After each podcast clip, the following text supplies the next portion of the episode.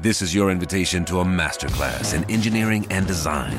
Your ticket to go from zero to 60 with the Lexus Performance Line. A feeling this dynamic is invite only. Fortunately, you're invited. Experience the exhilaration of the Lexus Performance Line and some of the best offers of the year on select models at the Invitation to Lexus sales event, now through April 1st. Experience amazing at your Lexus dealer. Werbung. Servus Leute, wusstet ihr eigentlich schon, dass man den Markt doch relativ einfach schlagen kann? Aber nicht mit Aktien, sondern mit alternativen Investments. Zum Beispiel haben Luxusgüter und Sammlerstücke wie Rolex-Uhren oder Birkin-Taschen in den letzten zehn Jahren besser abgeschnitten als DAX oder S&P 500. Ja, da bleibt nur noch ein Problem. Luxusgüter kosten natürlich eine Stange Geld und da kommt jetzt Splint Invest ins Spiel. Splint Invest ist ein reguliertes Schweizer Finanzinstitut und bietet Privatanlegern einfachen Zugang zu alternativen Anlagen wie Luxusuhren, Kunst und seltenem Whisky. Aber warum können alternative Anlagen nun Sinn ergeben? Zum einen, wie gesagt, die Chance auf eine attraktive Wertentwicklung, zum anderen lässt sich das Portfolio weiter diversifizieren. Denn alternative Investments haben eine geringe Korrelation zu wirtschaftlichen Abschwüngen. Und hey, es kann auch einfach richtig Spaß machen, in seine Leidenschaft zu investieren. Ob es jetzt eine Nautilus von Patek Philippe ist oder eine exklusive Sammlung von Macallan Whisky. Bei Vermögenden sind solche Anlagen schon lange bekannt. Leider war es normalen Anlegern aufgrund der hohen Einstiegskosten nicht möglich, bislang sich daran zu beteiligen. Splint Invest öffnet nun diese bislang verschlossene Tür und demokratisiert alternative Investments. Und das Ganze geht so. Splint Invest finanziert die Anlagen vor und teilt sie in Anteile auf, die sogenannten Splints. So können Privatanleger bereits ab 50 Euro einsteigen. Die App gibt's natürlich bei iOS und Android und du findest bereits über 10 Anlagekategorien, darunter Luxusuhren, Whisky, Kunst, Diamanten, Handtaschen, Wein, Rum, Autos und Lego und natürlich werden weitere Kategorien noch folgen. Splint Invest arbeitet mit zertifizierten Experten zusammen und alle verfügbaren Vermögenswerte werden vorfinanziert, natürlich versichert und in den richtigen Einrichtungen gelagert. Zu beachten gilt es eine einfache pauschale Ausgangskommission von zwei Prozent. Na, bist du jetzt neugierig geworden? Dann sichere dir jetzt eine kostenlose erste Splint-Investition mit einem 60 Euro Bonuscode. Einfach die App herunterladen, Code Mario Lochner eingeben und mit 60 Euro loslegen. Link und Code findest du in der Beschreibung. Und jetzt viel Spaß mit dem Podcast. Die Kurse steigen immer weiter und jetzt waren sogar schon die Optimisten vor einer neuen Dotcom-Blase. Aber was würde dann eigentlich mit deinen Aktien passieren? In diesem Video gibt's die Antwort.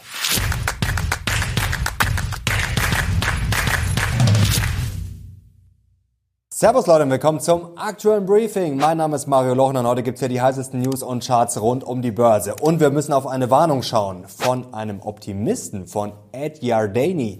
Wall Street Legende, der hat jetzt gesagt, hm, das geht alles ein bisschen schnell mit den Kursen und er fürchtet gerade einen Tech-Melt-Up, einen Melt-Up-Boom und zwar ja, einen irrationalen Überschwang wie in der zweiten Hälfte der 1990er Jahre? Gibt es eine neue Dotcom-Blase? Das ist die große Frage. Und die noch größere Frage, wenn ja, was würde dann mit deinen Aktien passieren? Im Mindblow gibt es ganz konkret die Antwort darauf. Da könnt ihr euch schon mal anschnallen. Dann haben wir die besten Trump-Aktien, ja, wenn der zurückkommen sollte als Präsident und natürlich Kommen wir zu den Aufregern der Woche und da sind wir weiter im Abwärtsstrudel bei der deutschen Wirtschaft. IFO-Index hat überrascht und zwar negativ nach unten. Hier können wir mal drauf schauen. Also es bleibt weiterhin zäh. Gott sei Dank haben wir unseren Finanzminister, der uns in Davos erklärt hat, ja, Deutschland sei nicht der kranke Mann Europas wirtschaftlich. Ja, Deutschland brauche nur einen Kaffee. Deutschland ist ein müder Mann, hat Christian Lindner gesagt, nach einer kurzen Nacht. Und jetzt haben wir eine gute Tasse Kaffee. Das heißt Strukturreform. Und dann werden wir wirtschaftlich weiter erfolgreich sein. Strukturreformen. So, so. Na, hoffentlich waren damit nicht die Beamtenstellen gemeint, denn die, schauen wir mal drauf, sind explodiert in den letzten Jahren. Seit 2017 plus 27 Prozent, wie das Pioneer Briefing vorrechnet. So sieht also die Strukturreform der schlanke Staat, der dynamische Deutschland aus. Da kann man sich nur Sorgen machen. Olaf Scholz hat diese Woche im Zeitinterview gesagt, ihn nerve die Bürokratie auch. Ja, wenn man diese Zahlen sieht und dann noch Vorabpauschale und Co. auf fiktive Gewinne bei ETFs, dann kann man das alles nicht mehr so richtig ernst nehmen. Die einen jammern, die anderen schreiten zur Tat, wie die Hedgefonds an der Wall Street. Hier hat nämlich einer, sehen wir die Schlagzeile, eine Milliarde gegen deutsche Aktien gewettet. Hier ist die Liste. Ganz oben steht VW, dann auch noch Rheinmetall, Siemens Energy und Deutsche Bank prominent aufgeführt. Ja, wenn bei Bloomberg berichtet wird in den letzten Wochen, dann geht es entweder um die schwache Wirtschaft oder ja, dass gegen die deutsche Wirtschaft gewettet wird. Eins möchte ich aber jetzt auch nochmal betonen, man kann gegen die Ampel wettern, wie ich das ständig hier auch mache, um Verbesserungen anzuregen. Man kann die Ampel auch schrecklich finden, aber man kann die AfD noch schrecklicher finden, wie zum Beispiel Marine Le Pen. Die hat sich jetzt auch von der AfD distanziert nach den jüngsten Vorfällen und ja, das ist schon, glaube ich, was für sich spricht. Ich sage dazu jetzt nichts mehr. Und dann gab es noch einen Aufreger diese Woche, denn Donald Trump hat auch die Vorwahl in New Hampshire gewonnen deutlich vor Nikki Haley. Und hier sehen wir die Schlagzeile. Ja, vor einer Woche hat Wall Street schon gerätselt. Ja, was wäre denn, wenn Trump zurückkommt? Und kann Trump vielleicht die Börse sogar mehr bewegen als die Fed, als die amerikanische Notenbank? Jetzt ist die große Frage, wer wären Gewinner und vor allem auch Verlierer von einer Rückkehr Donald Trumps? Und da haben wir natürlich diese Woche richtig recherchiert, sind in sämtliche Studien reingegangen der Analysten und haben auch selber ausgewertet, wird wie die Weltmeister. Und jetzt gibt's in unserem Geldideen-Newsletter zu 100% kostenlos die Trump-Favoriten. Wer könnte richtig profitieren von Donald Trumps Rückkehr? Das könnt ihr euch jetzt kostenlos downloaden und da sind auch einige Überraschungskandidaten dabei. Jetzt kostenlos, Link findet ihr unten in der Beschreibung.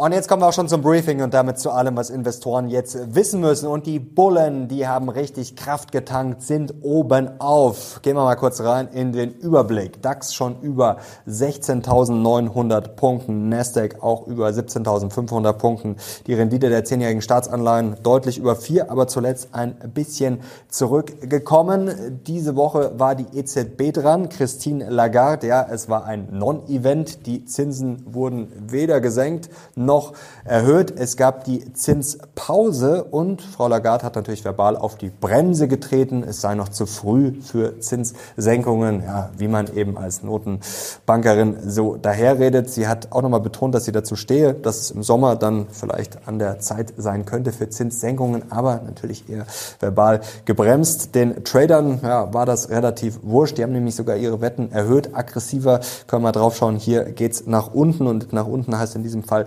mehr Zinssenkungen. Ihr seht hier rechts die Basispunkte. Also die Trader setzen darauf und zwar mit einer Wahrscheinlichkeit von 90 Prozent, dass die EZB im April die Zinsen senken wird. Und bevor gleich die Bären dazwischen grätschen und wieder daherreden von wegen, ach, die Zinssenkungshoffnungen, die dann wieder zerbröseln, naja, da muss ich jetzt mal für die Bullen sprechen. Und zuletzt sind die Zinssenkungshoffnungen schon zerbröselt. Wir können mal hier auf diesen Chart schauen und zwar beim Fed Watch Tool dafür, dass die Zinsen im März in den USA sinken. Ja, da sind wir massiv runtergefallen. Das galt vor kurzem für die Trader noch als ausgemacht. Jetzt ist es gerade nur noch ein Coinflip 50-50 im besten Fall. Und die Bullen sagen, oh, komisch, die Zinssenkungswahrscheinlichkeit stürzt ab und Aktien steigen trotzdem. Also es ist vielleicht doch nicht dringend notwendig, dass die Zinsen ins Bodenlose fallen, damit Aktienkurse steigen können. Und die Bullen sind diese Woche endgültig richtig genervt, immer von diesem Zinstheater, Zinsspekulationen der Bären nach dem Motto, wenn die Zinsen nicht fallen, dann gibt's die große Enttäuschung und wenn sie fallen, dann gibt's den großen Crash. Nein, es ist einfach nur mal Bullshit. Wir können mal hier drauf schauen, denn es kommt auf den Grund drauf an, hier nochmal zum Mitschreiben für alle Pessimisten, Bären und Crash-Propheten. Ihr seht hier in hellblau, ja, wenn die Zinsen gesenkt werden, weil es eine Rezession gibt oder weil es einen Crash gibt oder weil irgendwas schiefläuft, ja, dann sind Zinssenkungen schlecht. Wenn es einfach nur eine Anpassung ist und alles halbwegs okay ist, dann ist es für die Börse nicht schlecht. Hier sehen wir es nochmal aufgelistet, die ganzen Zinssenkungen. Zinssenkung ist einfach nicht gleich Zinssenkung. Es kommt auf den Grund drauf an. Und ihr seht hier, es war natürlich während der Rezession 2007 zum Beispiel sehr schlecht oder auch 2001, aber es gab eben auch oft eine Normalisierung wie 2019 oder das oft besprochene Jahr 1995, wo die Zinsen gesenkt wurden und es war alles in Ordnung und die Börse ist danach gut gelaufen. Und die Bullen blicken weiterhin entspannt auf eine bockstarke US-Wirtschaft in den USA. Da läuft es deutlich besser als in Deutschland oder auch in Frankreich zum Beispiel. Die Wirtschaft im vierten Quartal wieder überraschend stark gewachsen um 3,3 Prozent. Hier können wir drauf schauen. Die Schätzung war gerade mal bei 2,0 Prozent gelegen. Ja, wo kommt's her? Der Konsum auch weiterhin überraschend stark 2,8 Prozent gewachsen, auch deutlich über der Schätzung von 2,5 Prozent. Und noch viel, viel besser sind solche Schlagzeilen für die Bullen. Und zwar Janet Yellen hat gesagt, die Inflation scheint unter Kontrolle zu sein. Das ist schon mal eine sehr selbstbewusste Aussage. Und im zweiten Quartal in Folge bewegen wir uns jetzt eigentlich schon bei den 2 Prozent, wenn wir auf die Underlying Inflation schauen. Also wir sind eigentlich schon da, mehr oder weniger, wo die Fed, wo die amerikanische Notenbank hin will. Das sieht sehr, sehr gut aus, wenn wir mal auf Trueflation schauen. Ja, da sind wir nur noch bei 1,79 Prozent bei der Inflation in den USA. Und die Bullen sagen, wenn sich das jetzt manifestiert, wir sind eigentlich auf der Zielgeraden, wir müssen jetzt nur noch die Straße weiterfahren ohne große Probleme. Wenn das klappt, ja, dann kann es für die Börse richtig, richtig heiter werden.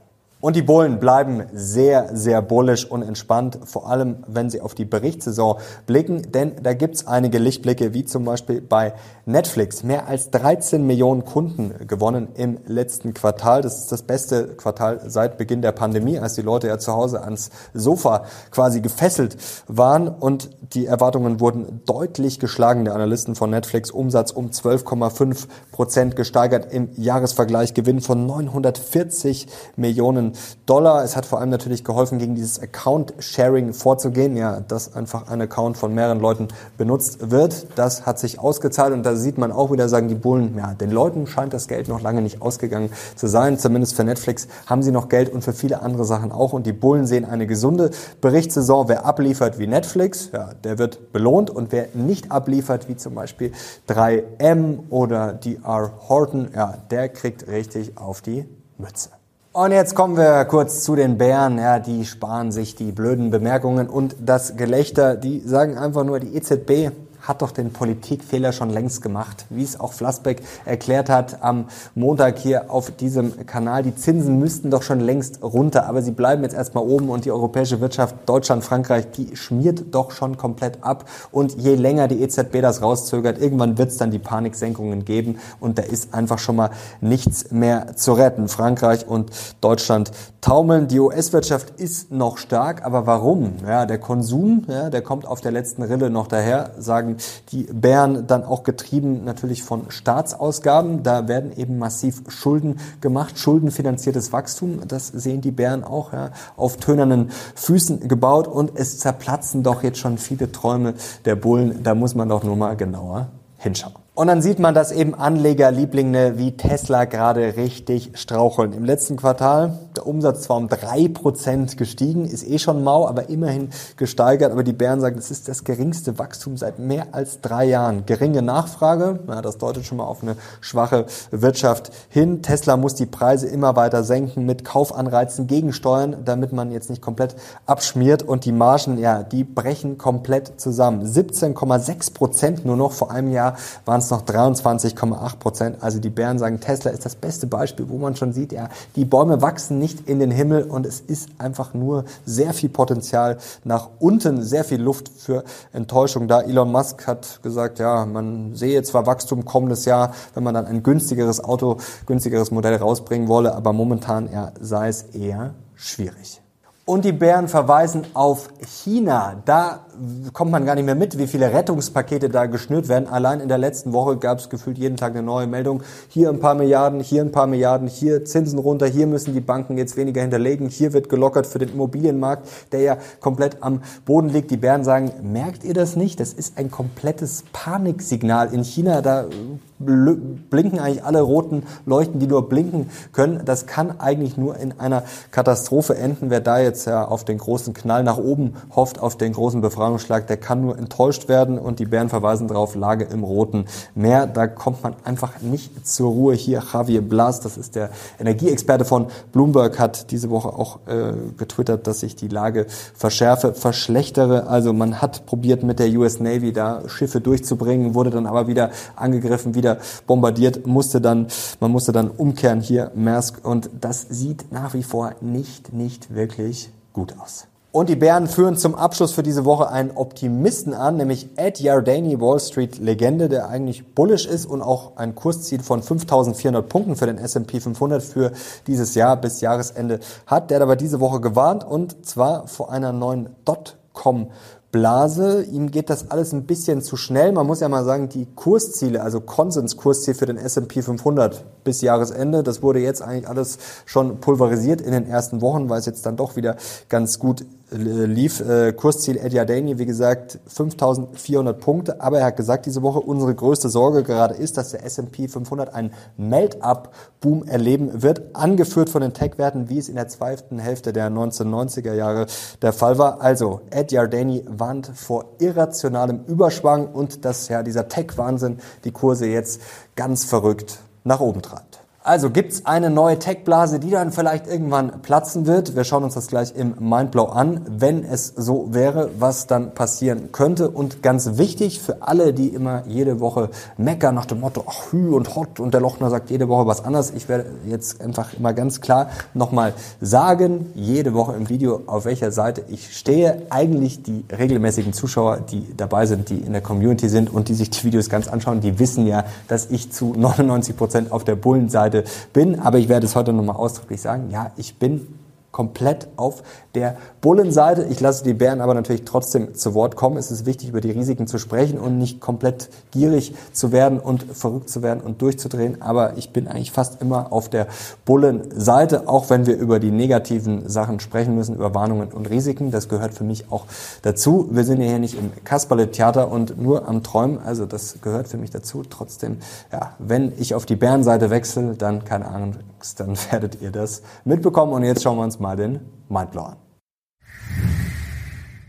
Und da wird der klassische Bär jetzt schon vom Stuhl fallen, denn wir beginnen damit, dass Aktien, obwohl es gut gelaufen ist, immer noch unterbewertet, immer noch spottbillig sind. Und da wird der eine oder andere sagen, Mensch, wie kann das denn sein? Schauen wir hier drauf, Research von Oppenheimer. Und da seht ihr schon die Überschrift, ja, konservativ bewertet sind wir bei einem S&P-Stand von unter 5400 Punkten unterbewertet. Jetzt wird es ein bisschen komplizierter. Jetzt links seht ihr die die typischen Bullenmärkte aufgelistet, also hier den Bull Cycle, die ganzen ja, Zeiträume, dann Duration, die Dauer und dann wie viel plus Rendite es in den jeweiligen Bullenmärkten gab. Und da seht ihr jetzt unten hier schon in Blau 2022 bis 2023 haben wir jetzt rund 37 Prozent gemacht vom Tief und im Median, wenn wir uns jetzt mal alle Bullenmärkte anschauen, im Median hatten wir 73 Prozent. Also, wenn man sich das mal anschaut, dann sind 37 Prozent noch relativ dünn und bis 5400 Punkte, ja, sagt Oppenheimer, sind wir absolut unterbewertet. Da wären wir dann gerade mal, wenn wir das erreichen würden, bei 51 Prozent und das wäre dann eigentlich immer noch nichts Spektakuläres. Also wenn man mal nur auf die durchschnittlichen Bullenmärkte schaut, dann ist da noch sehr, sehr viel Luft nach oben. Jetzt kommen wir zur entscheidenden Frage, was würde passieren, wenn wir tatsächlich den irrationalen Überschwang sehen, wenn wir eine Dotcom-Bubble 2.0 oder 4.0 oder wie auch immer sehen würden. Und das wird jetzt spektakulär. Aktuelles Research von der Bank of America.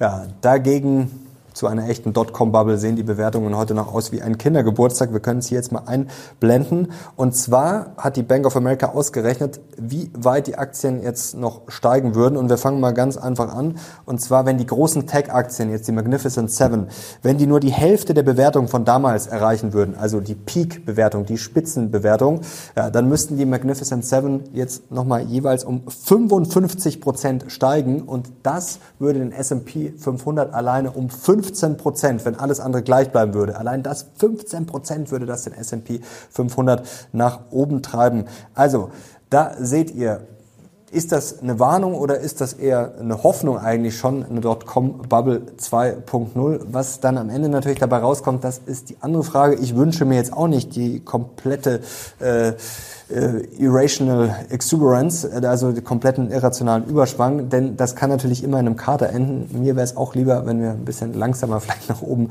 laufen. Aber wie gesagt, der größte Fehler wäre jetzt zu verkaufen und man sagt, oh, jetzt kommt die Bubble. Also wenn die Bubble kommt, ja, dann sind noch sehr, sehr viele Gewinne und steigende Kurse drin. Und jetzt kommen wir abschließend noch zu ein paar Geldideen. Und eine Geldidee, ja, das freut mich besonders. Ich habe ja vor einigen Wochen schon nachgekauft. Ich habe immer wieder darauf hingewiesen, LVMH, letztes Jahr lief es nicht gut, dass ich da vielleicht eine Chance bieten könnte. Am Freitag ist die Aktie um 8%, mehr als 8% nach oben gesprungen. Sehr gute Ergebnisse präsentiert. Also ich glaube, wichtig, keine Anlageberatung, ihr handelt auf eigenes Risiko, dass das trotz des Anstiegs jetzt sicherlich nach wie vor, ich drücke es mal diplomatisch aus, eine attraktive Aktie ist, ein tolles Unternehmen und dann auch die Small Caps. Da müssen wir auch nochmal drüber sprechen, denn wenn man sich das mal anschaut, Russell 2000 im Verhältnis zum S&P 500, da ist die Bewertung einfach gerade sehr, sehr spannend. Wenn wir uns mal da sozusagen den Drawdown anschauen, hier blenden wir mal den Chart ein und in der Vergangenheit, äh, wenn es da so große Diskrepanz gab, das war jetzt dreimal ungefähr der Fall. Wir hatten vor kurzem da 20,4 Prozent, was da der Unterschied war. Und das gab es zum Beispiel mal am 7. April 1999, da waren es minus 19,2 Prozent der Drawdown. 91 im Februar, da waren es minus 13,5 und 1985, 21. Januar 13,3 Prozent. Und danach lief es erstens immer grundsätzlich gut, auch für den S&P 500 und für den Russell 2000 lief es danach sehr gut. 36,5 Prozent plus, 35,5 Prozent plus und 18,2 Prozent plus. Also ich glaube, gerade der breitere Markt, Small Caps und Co. sind aufgrund der Bewertung gerade sehr, sehr attraktiv, gerade wenn man natürlich langfristig denkt. Dann der Bitcoin sicherlich auch eine Geldidee, zuletzt ordentlich geschwächelt und JP Morgan hat jetzt auch nochmal darauf verwiesen, was ja gerade die Bitcoin-Affineren schon wissen, dass das natürlich an Grayscale und Co. auch liegt, dass das ein wichtiger Grund ist, dass es jetzt nicht nur Gewinnmitnahmen oder sozusagen ja, vorgezogene Euphorie des ETFs war. Das hat natürlich viele Gründe, das ist natürlich alles ein bisschen komplexer, ja, und wer vor kurzem vielleicht richtig gierig geworden ist, ja, der kann sich jetzt natürlich den Bitcoin mal genauer anschauen, nachdem man jetzt ordentlich runtergefallen ist dann, wie gesagt, die Trump-Aktien. Link dazu findet ihr unten in der Videobeschreibung. Unser Geldideen-Newsletter lohnt sich doppelt und dreifach, sich da anzumelden. Denn wenn ihr euch einmal anmeldet, dann bekommt ihr jeden Samstag und sogar öfter noch mit unseren Specials frische Geldideen und alles natürlich zu 100% kostenlos. Wir wollen nicht nur auf Trump schauen, auch noch theoretisch auf die beiden Aktien hier kurz. Das ist von Strategas und da seht ihr fünf Favoriten. Also wenn die Demokraten im Amt bleiben sollten, das sind jetzt hier noch fünf Favoriten. Wir wollen ja immer beide Seiten beleuchten und da haben die Experten jetzt hier Tesla, Apple, Next, Era Energy, Rockwell Automation und Constellation Brands als sozusagen beiden Aktien auf dem Zettel. So Leute, jetzt sind wir am Ende des Videos fast schon angekommen. Ich hoffe, euch hat's gefallen und ich bekomme einen Daumen nach oben.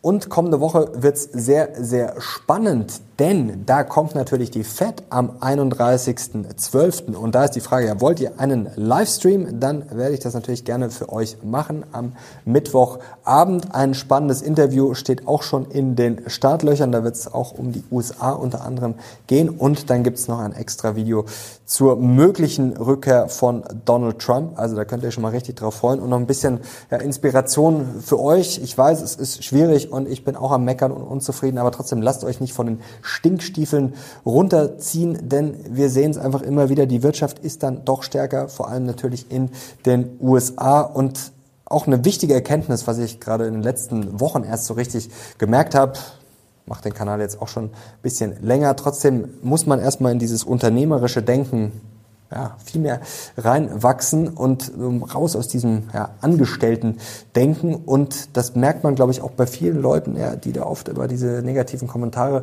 schreiben. Das interessiert halt, jetzt sage ich es mal ganz böse, keinen unterm Strich. Die Börse und die Welt machen dann eben die großen Unternehmer, die großen Denker, die großen Fortschritte. Und Bill Gates hat das äh, schön in einem Interview mit der Wirtschaftswoche auf den Punkt gebracht. Er hat gesagt, wir übersehen dabei oft die positiven Dinge, das Innovation Innovationstempo war noch nie so hoch wie heute. Also ich glaube, man muss da viel mehr äh, wie ein Unternehmer denken, wenn man auch an der Börse investiert und sich nicht im Klein-Klein verrückt machen lassen. Zum Beispiel letzte Woche da kam ein Kommentar, äh, weil ich was Positives gepostet habe und dann wurden ein paar negative Sachen aufgelistet, unter anderem, dass VW angeblich sein Werk geschlossen habe wegen der Bauernproteste.